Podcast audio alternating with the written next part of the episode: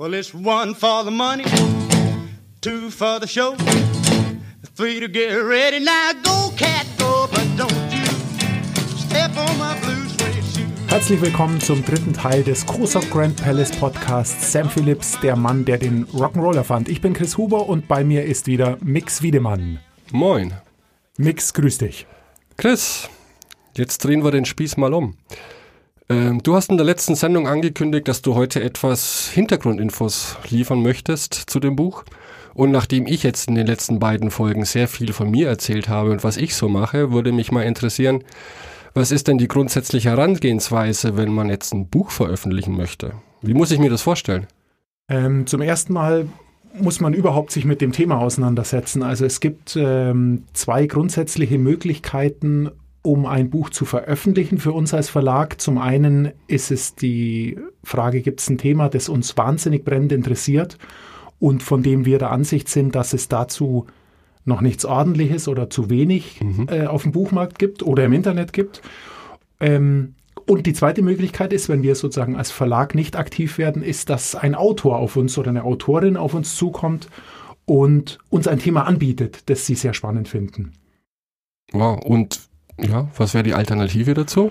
Ähm, Im zweiten Fall, und das ist genau das, was wir ja bei dem Sam Phillips Buch gemacht haben, ist es so, dass es das Buch bereits gibt, aber eben in einer anderen Sprache. Also mhm. in unserem Fall, äh, Sam Phillips, der Mann, der den Rock'n'Roller fand, ist bislang nur auf Englisch erschienen in UK und USA.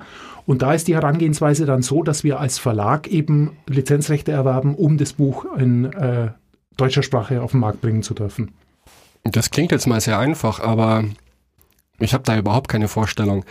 Woher weiß ich denn, welche Bücher jetzt äh, schon lizenziert sind? Ähm, sie sind vielleicht einfach nur noch nicht erschienen auf Deutsch oder sind die Rechte noch gar nicht verkauft? Wie komme ich an diese Infos? Ähm, das ist tatsächlich im Buchmarkt nicht so ganz einfach, weil es keine klare Plattform gibt, auf der sozusagen Lizenzen oder Ankündigungen gehandelt werden. Es ist so, ähm, sehr große Verlage haben Agenten, die genau das machen, die sozusagen an den Schaltzentralen äh, auf der Welt verteilt sind und sehr gut vernetzt sind, die also schon sehr früh von anderen großen Verlagen erfahren, welche Bücher sind in Planung oder welche Autoren haben unterzeichnet okay. oder was gibt's dort an, an äh, neuem Inhalt. Das ist natürlich für einen kleinen Verlag für, wie uns völlig witzlos, also weil wir uns das niemals leisten könnten. Und auch da gibt's zwei Möglichkeiten. Zum einen ähm, eine, wie ich finde, sehr schöne Plattform, die eine Schweizer Agentur entwickelt hat, Moorbooks, ähm, auf der kleine Verlage Lizenzen anbieten können oder einfach nur ihre Arbeit vorstellen können und somit mit anderen Verlagen weltweit in Kontakt treten können, um Lizenzen zu tauschen oder zu handeln. Oder wie es bei unserem Buch war, dass man als Verlag das Buch einfach im Original in die Finger bekommt und das sieht mhm. und sich dann erkundigt, gibt es das denn schon? Auf Deutsch, indem ich ganz einfach bei einem sehr bekannten Online-Händler nachschaue. und wenn es das nicht gibt, dann kann man sich auf die Suche machen und sich überlegen, wäre das was, was wir selber veröffentlichen könnten. Ja, ja, das kann ich mich gut erinnern. Nur, ähm, hast du dann da einfach angerufen bei dem Originalverlag in England oder in Amerika, ob, ob du das darfst? Ähm, ja, also das ist tatsächlich, ja, das ist tatsächlich der erste Schritt. Ähm, ist dort anzurufen, das ist erfahrungsgemäß, denn durch ein Telefonat ist es, gewinnt das Ganze eine persönliche Note. Und das Charmante dabei ist, ich weiß von vornherein, an wen ich mich wenden muss. Also ich kann dann eine Mail an eine richtige Mailadresse schreiben. Ich habe dann eine Person, mit mhm. der werde ich zu tun haben und mit der spreche ich dann über alles. Die zukünftige äh, Kommunikation läuft dann in der Regel über Mail. Ähm, schon allein um was Schriftliches zu haben, dass man sich auch an Vereinbarungen hält und okay. einfach auch Dinge einfach niederschreiben kann, die einem wichtig sind. Aber der erste Kontakt findet per Telefon statt. Super. Und dann hast du die Lizenz quasi gekauft und dann könnte ich dann schon mit dem Übersetzen loslegen, oder? Und während ich dann übersetze, machst du gar nichts, oder? Hm. ich weiß, sorry, sehr frech. Weil wir haben in der letzten Folge drüber gesprochen, diese 1400 Stunden, wo ich zu Hause Sun Records gehört habe, bis zum geht nicht mehr. Was hast du in der Zeit gemacht? Sagen wir mal so, es ist ja, es geht natürlich nicht nur um die Lizenzrechte für die Übersetzung, sondern ähm, da spielen andere Rechte noch eine Rolle. Es ist jetzt in unserem Buch, ich bleibe ganz konkret bei dem Beispiel, wir haben als allererstes die Lizenz erworben, um das Buch auf Deutsch veröffentlichen zu können. Da war eine ähm, Agentur zwischengeschaltet, die sozusagen zwischen uns und dem Originalverlag in den USA vermittelt hat. Und die haben uns die Texte besorgt, mit denen du dann übersetzt hast, letztendlich ein Textfile. Ähm, damit ist es aber nicht getan, denn in dem Buch sind Unmengen Fotos und auch für die Fotos mussten wir natürlich die Lizenzen erwerben. Ähm, zum Glück ging das auch im Paket Oh, über die ja, Agentur. wollte ich gerade fragen. Also, Weil sonst wird man verrückt. Das Ja, ist ja ja. völlig unmöglich, wenn So. du dir das anschaust. Jedes Foto ist von jemand anders, du Ja. kannst nicht jeden ansprechen. Also Okay. ähm, da ist die Agentur sehr hilfreich und letztendlich hat ja der Originalverlag schon einmal alle Fotos lizenzieren müssen und auch der musste das nicht tun, sondern in dem Fall hat Peter Guralnik während seiner Recherchearbeit in den vielen Jahren das alles zusammengetragen und von vornherein vereinbart, dass diese Fotos später veröffentlicht werden können und sich so die Genehmigungen eingeholt. Okay. Das war es aber auch noch nicht. Das ähm, Wichtigste für den Erstkontakt mit dem Buch ist immer das Cover. Und äh, in dem Cover ist nochmal eine eigene Gestaltungsarbeit drin, die man auch noch lizenzieren muss. Das war bei uns auch so. Ähm, Da war ich tatsächlich auch ein bisschen überfordert, da wir beim ersten Buch das nicht hatten. Da hatten wir ein eigenes Cover gemacht für die deutsche Ausgabe, Ja. was einfach besser gepasst hat als das Original. Ähm, bei dem Sam Phillips Buch war es nicht so, denn das Originalcover ist fantastisch. Und äh, das wollten wir unbedingt eins zu eins übersetzen. Und ich war dann auch etwas überrumpelt, als ich erfahren habe, dass wir auch dafür noch Lizenzgebühren bezahlen mussten. Und das war nicht ganz ohne. Ich verstehe es aber natürlich auch, da steckt, steckt äh, Ja. geistiges Eigentum drin, viel gestalterische Arbeit. Also das ging dann am Ende doch einigermaßen. Wow, also das ist sehr spannend, weil ich bekomme das Ganze natürlich so am Rande mit oder habe das mitbekommen in der Phase, aber habe meinen Kopf natürlich woanders gehabt. Das Einzige, was mir noch wirklich so in Erinnerung geblieben ist, dann nachdem ich dich jubelnd angerufen habe, zu sagen, ich habe jetzt den letzten Satz von Sam Phillips übersetzt, hier ist die Datei, hat es dann doch schon noch ganz schön lange gedauert, bis das Buch letztendlich tatsächlich auf dem Markt ist. Wie, was, was läuft da im Hintergrund? Wie kommt ja. es zu diesen Verzögerungen? Ja, das ist, es lässt sich nicht ganz vermeiden. Also ähm, ich kann es nochmal sagen, es ist deine Übersetzung ist ja jetzt in mehreren Reviews und Besprechungen schon extrem gelobt worden und das ist auch sehr gut geworden. Da gibt es überhaupt keine Frage. Aber allein hätte ich das so auch nicht hinbekommen, ja. Und genau da ist es Ja, eben. Also es ist, es ist vielleicht ein klein wenig so, wie wenn eine Band ins Studio geht und nimmt ihre Platte auf. Dann gibt es einmal den, den Toningenieur im Studio, der einfach alles mischt. Und am Schluss hat man eine Stereospur, die später zu hören sein wird, aber auch die geht nochmal in ein ganz spezielles Studio und wird gemastert. Und letztendlich haben, machen wir beim Buch das Gleiche. Also du hast äh, durch die Übersetzung den gesamten Grundstock, das gesamte Fundament absolut gelegt. Da gibt's auch ganz wenig zu rütteln. Aber trotzdem geben wir das Ganze nochmal in ein Lektorat, wo ein Profi an einer anderen Stelle ansetzt. Der will inhaltlich überhaupt nichts mehr verändern. Der lässt alles so, wie du es wolltest. Aber der kümmert sich eben drum, dass es einen sauberen Fluss hat. Der korrigiert hin und wieder mal Zeitfehler, die dir vielleicht unterlaufen. Definitiv, also Dinge, die sich einfach nicht machen lassen.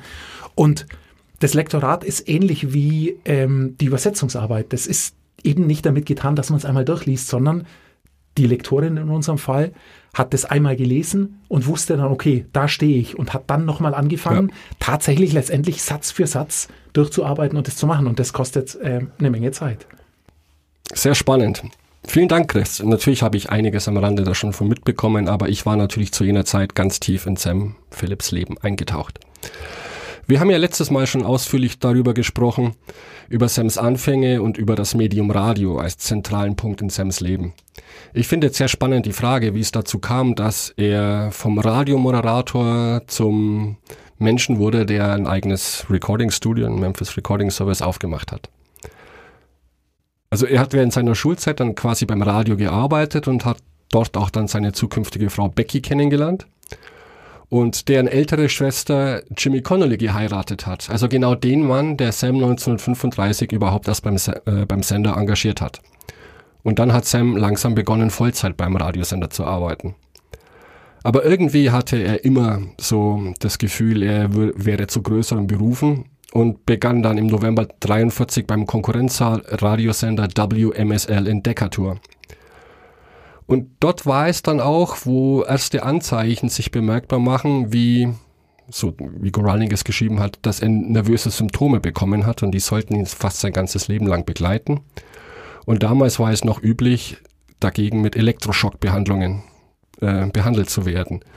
Und Sam hat das auch über sich ergehen lassen und das Ergebnis war ja zum Glück, dass es Sam besser ging.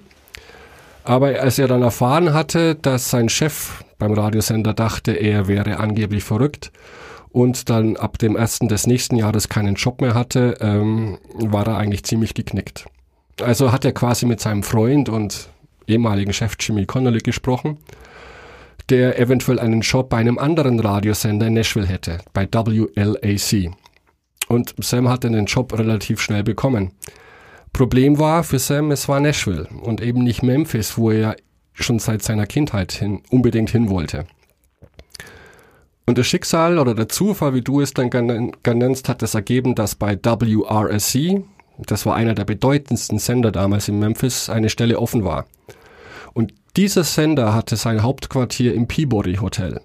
Und Sam war sehr wohl bewusst, dass dieses Peabody Hotel praktisch nur einen Katzensprung von der Beale Street entfernt war.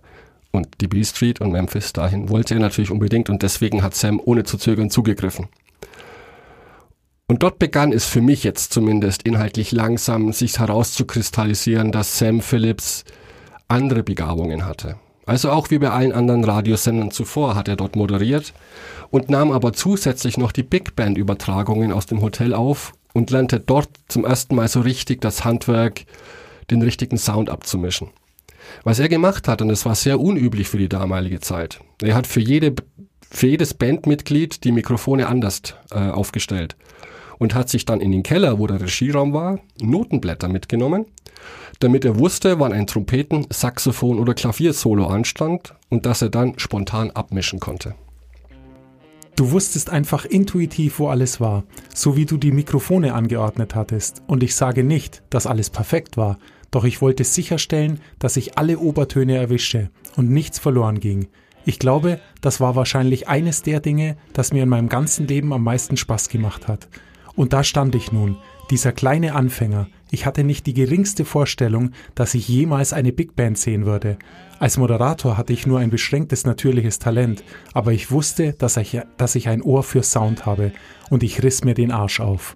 Genau, die Anfänge von Sam Phillips als Tontechniker und Jimmy Connolly hatte mittlerweile einen Job als Geschäftsführer bei wieder einem anderen Radiosender. Mein Gott, diese Abkürzungen. Diesmal bei WJLD bekommen. Und dort stellte er neu, eine neue Radiosendung mit dem Titel The Atomic Boogie Hour auf die Beine. Das war eine Stunde, wie es damals genannt wurde, sogenannter Race Records, die hauptsächlich auf die farbige Bevölkerung abzielte. Und die Logik für Jimmy war, unbestreitbar. Dort draußen gab es eine Zuhörer, Zuhörerschaft, die nicht bedient wurde. Ja? Eine Zuhörerschaft, die aber dieselben Produkte kaufte wie ihr weißes Pendant. Und für Sam war es so, Sams Meinung nach stand Jimmy mit der Atomic Boogie Hour kurz vor etwas ganz Großem. Denn Sam wusste, dass ein neuer Morgen dämmerte, ganz dramatisch formuliert, dass diese Race-Musik, die man von all den kleinen Labels und diesen Radiosendern hören konnte, immer mehr der Musik ähnelte, die ihn inspiriert hatte. Es begann immer mehr an ihm zu nagen, sein ursprünglicher Traum, wie unausgegoren er auch gewesen sein mochte, der ihn nach Memphis geführt hatte, das Gefühl, dass da all diese Menschen mit geringer Bildung und noch geringerem sozialen Status waren, sowohl schwarz als auch weiß, die so viel zu sagen hatten, dies aber nicht durften. Sein Glaube, dass es ihm irgendwie mitgegeben worden war, es aus ihnen herauszuholen, ihnen die unartikulierte Sprache des menschlichen Herzens zu entlocken. Wow. Und dann, jetzt mit Trommelwirbel und Fanfare, dann war es en endlich soweit, wie Sam es selbst in einer so dramatischen Art formulierte. Memphis war der Anlass. Dies waren Elemente, von denen ich wusste, dass sie nicht verschwinden würden. Und all diese Elemente arbeiteten in mir. Sagen wir mal so ungefähr eineinhalb Jahre lang. Und ich ließ es nicht zu, dass ich darüber nachdachte, so sehr ich das auch wollte. Aber dann sagte ich, ich muss einfach ein kleines Tonstudio aufmachen, wo ich zumindest mit einem Teil dieses übersehenen Menschseins experimentieren kann. Ich habe kein Geld, aber ich weiß, dass ich es mit meinen eigenen Händen bauen kann. Hätte ich es nicht probiert, dann wäre ich der größte gottverdammte Feigling gewesen, den Gott je in diese Welt gesetzt hatte. Oh mein Gott, ist das gut. Nein, ich finde, ja, das ist bombastisch. Und das ist wahrscheinlich auch das, was du gemeint hast mit motivierend. Ja. Äh, bei dem Radiosender, wo er aktuell arbeitete, lernte er auch Marion Keisker kennen, die für jeden ein Begriff ist, ähm, die schon mal was über Elvis Presley gelesen hat. Die Marion selbst war auch eine bekannte Radiopersönlichkeit damals und wurde schon bald zu Sams Verbündeten. Und die beiden fuhren dann zusammen durch die Stadt und schauten sich potenzielle Lokalitäten für ein Studio an. Und dann endlich im Oktober 1949 fand Sam es. Es war ein leerstehendes Gebäude in einem kleinen Reihenhaus auf der Union Street. Und das war nur weniger als zwei Kilometer entfernt vom Peabody. Er begann dann jeden Tag nach der Arbeit beim Sender zu dem kleinen Geschäft an der Ecke Union und Marshall zu gehen und blieb dann so lange, bis er wieder abends für die Skyway-Übertragungen, Übertragungen, Übertragungen in Peabody von 22.30 Uhr bis 23 Uhr zurück sein musste. Und dann ging er oftmals wieder für ein oder zwei Stunden zurück, wenn er es reichen einrichten konnte. Und Geld war natürlich ein Problem. Doch das eine, bei dem er nicht knausern wollte, war das Schild, das der Welt die Anwesenheit des Memphis Recording Service verkünden sollte. Nun, eigentlich zwei identische Neonschilder, eines für jede der beiden Glasscheiben zu beiden Seiten der Tür. Den Namen, wie auch jedes andere Detail seines neuen wagemutigen Unternehmens, hatte er sorgfältig gewählt. Ich wollte, dass es groß klang. Ich war so klein. Und Memphis, Junge, ich meine Memphis, Tennessee, war größer als die Welt. Sam war jetzt bereit. Elvis und die anderen Jungs konnten kommen. Wow, und dann würde ich sagen, geht's richtig los. Oh ich ja. kann es wirklich kaum mehr erwarten, Mix. Was hältst du davon? Wir machen nächste Woche noch ein wenig mit unserer Verlagsarbeit weiter und gehen dann, steigen ein in die Zeit von Sun Records, dem Label von Sam Phillips. Oh ja, unbedingt. Ich kann es auch kaum erwarten und ich kann dir versprechen, es bleibt sehr, sehr spannend. Super. Bis dahin, Mix. Wer war eigentlich der erste Künstler, den Sam je aufgenommen hat? Und das werden wir ja dann klären. Genau. Hausaufgabe für dich. Bis nächste Woche. Bis Ciao. dann. Tschüss.